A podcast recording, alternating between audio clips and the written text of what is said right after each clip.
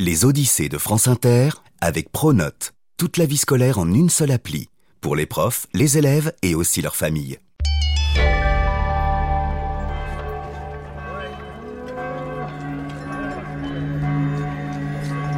En 1622, Paris est une ville sombre. Les rues sont étroites et surtout... Ah Malodorantes. Heureusement, il y a toujours quelque chose à voir. Dans le quartier des Halles, au centre de la ville, la foule bondit, ça chahute. Pas très loin de là, au numéro 96 de la rue Saint-Honoré, s'élève une étrange bâtisse. Tu la vois? Sur la façade sont sculptés sept petits singes. Oh, qu'ils sont mignons Oh, Ils en font de drôles de singeries. À son hasard? Oh non, sûrement pas.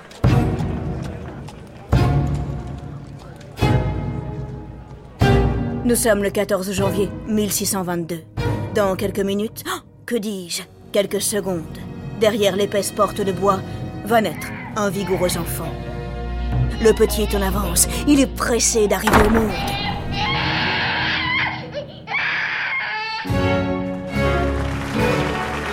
Plus tard, il portera de longues perruques, il montera sur scène, il sera homme de théâtre. Son nom C'est Molière Molière brûle d'un feu sacré. Passionné, il veut tout. Jouer, écrire et bien sûr, rencontrer le succès. Tout doux, monsieur Molière, tout doux. Vous n'êtes pas le seul à rêver de la gloire. À Paris, à cette époque, les acteurs, les auteurs rivalisent de talent et d'audace. Qui sera le meilleur? Qui réussira à s'attirer les faveurs du roi? Le soir, devant les salles de spectacle, on surveille l'état de Crotin avec anxiété. Y en a-t-il assez? Pourrait-il y en avoir plus? Eh oui, c'est normal. Plus il y a de crottins, plus il y a de carrosses. Plus il y a de carrosses, plus il y a... De roues Mais non De spectateurs Dans ce monde éclairé à la bougie, le public est un loup, cruel, exigeant. Il en veut pour son argent. Les spectateurs crient, ils sifflent, et s'ils trouvent la pièce vraiment trop mauvaise, ils n'hésitent pas à envoyer de grosses pommes cuites. Amour, jalousie, trahison, coup de théâtre. Le chemin qui mène au succès est une pente sacrément glissante. Molière a-t-il chaussé ses souliers à crampons? Arrivera-t-il à briller tel un astre dans le firmament du théâtre? Attention, la pièce commence. J'espère que tu as préparé tes pommes cuites. Si je suis trop mauvaise, n'hésite pas à m'en jeter quelques-unes. Je pourrais faire des tartes.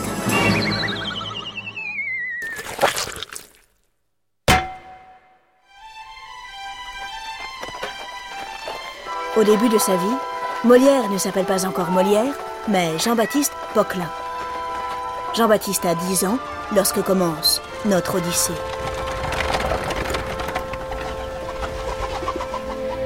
C'est un matin de printemps. Le ciel est clair, la maison silencieuse. Jean-Baptiste attend en bas de l'escalier. La barbe Il n'a pas le droit de monter. Le petit jette un coup d'œil à droite, puis à gauche. Personne. Allez Ça se tente Les marches sont hautes et glissantes. Arrivé au premier étage, au bout du couloir, il pousse une porte. Elle s'ouvre. Sous un ray de lumière, Jean-Baptiste aperçoit sa mère allongée sur le lit. Les mains, le bras, le cou, le visage, ils sont si blancs. On dirait de la glace. Elle est morte?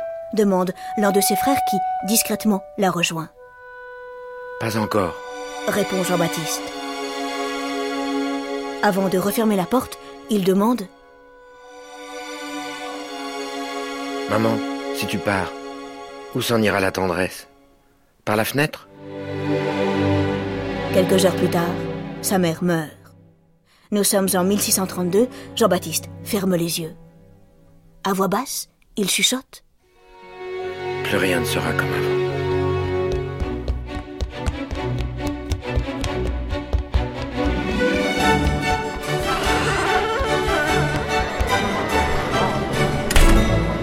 Allez, viens, enfile ta cape, on sort. Louis, le grand-père, serre la main de son petit-fils. Il l'emmène à quelques rues de là, dans un endroit épatant, prodigieux. Où ça? Mais sur le pont neuf, mardi. Euh, pardi. Au-dessus de la scène brillante, on se presse. Attention, attention, chaud devant Le pont neuf gronde Ah. À droite, à gauche, sur des scènes bricolées avec des morceaux de bois, des bonimenteurs vendent des élixirs, des potions, des pommades. Monseigneur Vous n'avez plus un poil sur le caillou. Pas de panique. Deux gorgées de mon sirop magique et hop. Vous verrez, ça va pousser comme des palmiers. Une forêt sur votre tête, ça vous dit? Ces produits miracles soignent à peu près tout et n'importe quoi. Le mal de mer, la peste, la gale. Oh, c'est incroyable De temps en temps, une voix crie. Au voleur Au voleur Et puis, au milieu des arracheurs de dents, des barbiers, de la foule, des musiciens s'installent. Ah, dis donc. Des funambules sautent sur des cordes, certains crachent du feu, ou bien ils avalent des serpents. Ah non, non, non, ça c'est un chat, hein, pas un serpent. Jean-Baptiste observe tout ce monde, fasciné.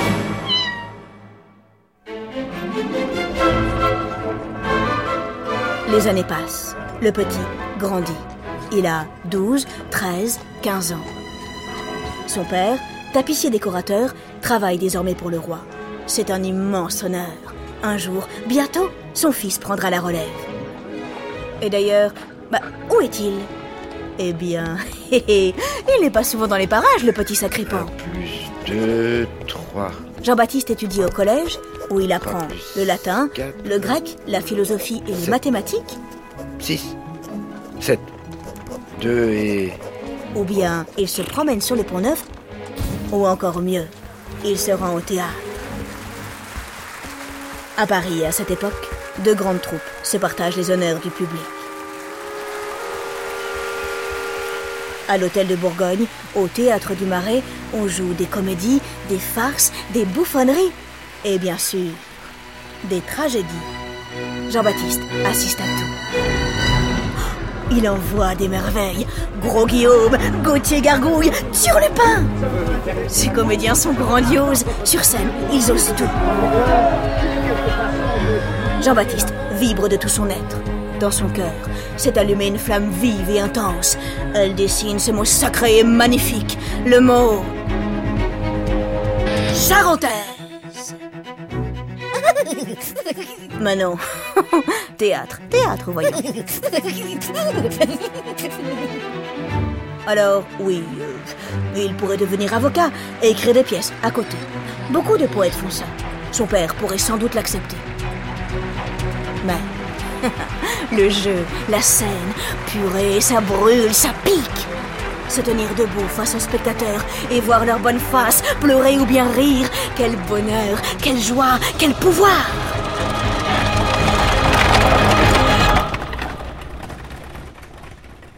À quelques rues de chez lui, dans le quartier des Halles, habite la famille Béjart. Le jeune homme est tout le temps fourré chez eux. Quelle ambiance dans la maisonnée Oh, c'est joyeux, détendu On peut même y entrer tout crotté. Leur fille aînée, Madeleine, a 20 ans. Elle ne ressemble à personne. C'est une femme libre, vive, brillante, je dirais même plus, éclatante, comme un rubis. Jean-Baptiste, dans son genre, n'est pas mal non plus. Le jeune homme pétille comme du champagne. Dans sa tête, les mots, les idées se bousculent. Il aime les plaisirs, il aime rire, et surtout, il fait rire. C'est dans ses yeux, dans les mouvements de son corps, il y a quelque chose de drôle, d'étonnant, de surprenant. Madeleine et Jean-Baptiste partagent la même passion du théâtre. Jean-Baptiste, tu nous imagines Toi et moi sur la scène du théâtre du Marais, ou encore mieux, avec la troupe royale de l'hôtel de Bourgogne. Ce serait de la dynamite Ah oui, Madeleine, je nous vois. Euh, Madeleine Genevois euh, Jean-Baptiste, c'est Béjart, mon nom. Oui, oui, je sais. Mais dis-moi, pourquoi rejoindre une troupe alors que nous pourrions créer notre propre théâtre? Oh! Ah! Ah! Ah! Oups Emporté par la passion, Jean-Baptiste vient de se vautrer dans les escaliers. Ça va, Jean-Baptiste? Rien de grave? Ça va alors. Ça va. C'est juste ma dent, mais on peut continuer.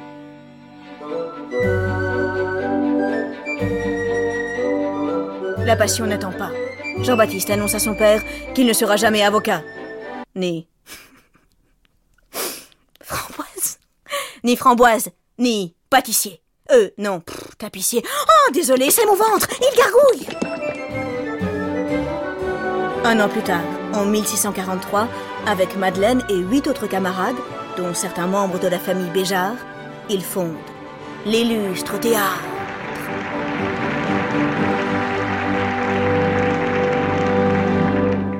Illustre théâtre Oh, oh Dis donc, ils n'y vont pas avec le dos de la cuillère Remarque, ça annonce la couleur. Illustre dans ces années, c'est un mot très à la mode qui signifie brillant, éclatant de lumière, extrêmement fameux. Et tout ça. Mais c'est exactement ce dont rêve cette bande de comédiens fous. Dans les rues de Paris, immédiatement, ça jase. Une nouvelle troupe En plus du théâtre du Marais et de l'hôtel de Bourgogne Quel culot Quelle audace L'illustre théâtre ne manque pas de courage, en effet. Entre nous, ça vaut mieux.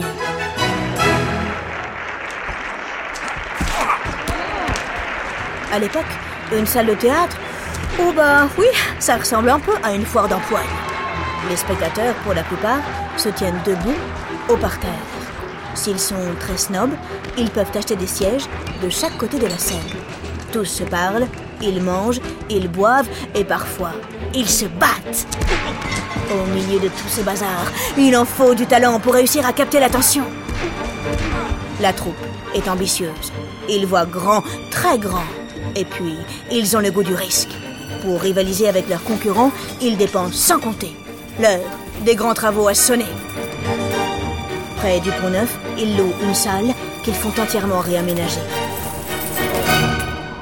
Ils font peindre de grandes toiles qui représentent la mer, la forêt ou encore d'immenses palais. Ils font même paver la rue juste devant l'entrée. Car oui, des carrosses viendront. Au moins des centaines. Le 31 décembre 1643, l'illustre théâtre est prêt à donner sa première représentation. Que vont-ils jouer? Mais enfin, oh, oh, une tragédie bien sûr. En coulisses, les comédiens sont costumés, maquillés. Jean-Baptiste et Madeleine se regardent. Leurs yeux battent, leur cœur brille. Non, non, non, c'est pas ça. Leurs yeux brillent, leur cœur battent. Oui, c'est ça. On ouvre les portes. Mais que se passe-t-il? Eh bien, il n'y a pas grand monde. Les spectateurs, pour la plupart, sont à l'hôtel de Bourgogne ou au théâtre du Marais. Les semaines passent. On ne peut pas dire que ça se presse vraiment au portillon. Jean-Baptiste est au bout du rouleau. Lorsque... Oh, coup de théâtre Le théâtre du Marais prend feu. En une nuit, il est réduit en cendres. Oh, oh, oh c'est triste. Quelle horrible mésaventure qui pourrait sans doute profiter à la troupe de l'illustre théâtre. Bingo C'est exactement ce qui arrive. Les spectateurs affluent comme les saumons qui remontent la rivière. La troupe joue devant des salles remplies à ras-bord. L'argent coule à flot. Jean-Baptiste change de nom. Il se fait désormais appeler Molière. Hélas, le théâtre du Marais se relève. Huit mois plus tard, il réouvre avec une scène plus grande, des costumes plus beaux et des décors encore plus grandioses. Impossible de rivaliser. Pour l'illustre théâtre, c'est la banque. Croûte. Bah quoi? On ne dit pas comme ça? Oui, bon bah, hein, ça va. C'est la banqueroute. Le ciel est bien sombre pour le jeune Molière. Que faire? Abandonner ses rêves? Madeleine, qui est une comédienne extrêmement talentueuse, vient de se faire engager dans une nouvelle troupe qui part bientôt en tournée. Allez Jean-Baptiste, viens avec moi.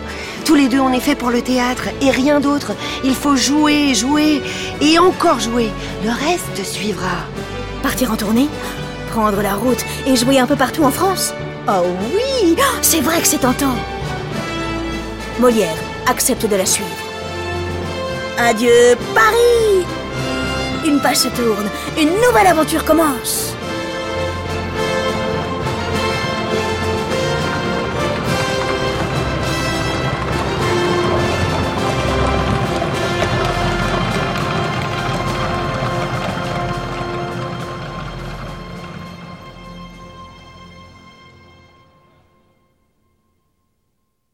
Les Odyssées est un podcast original de France Inter.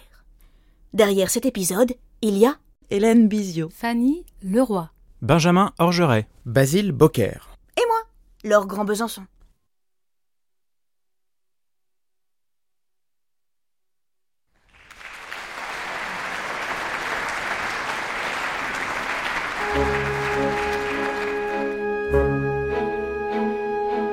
Le sais sans doute, les acteurs, juste avant de rentrer sur scène, ont l'habitude de se dire ⁇ Merde !⁇ Cette coutume vient de l'époque où les spectateurs se déplaçaient en carrosse, comme au temps de Molière. Ainsi, plus il y avait de crottins dans l'entrée, plus il y avait de monde dans la salle. Et oui, la crotte autrefois était synonyme de succès.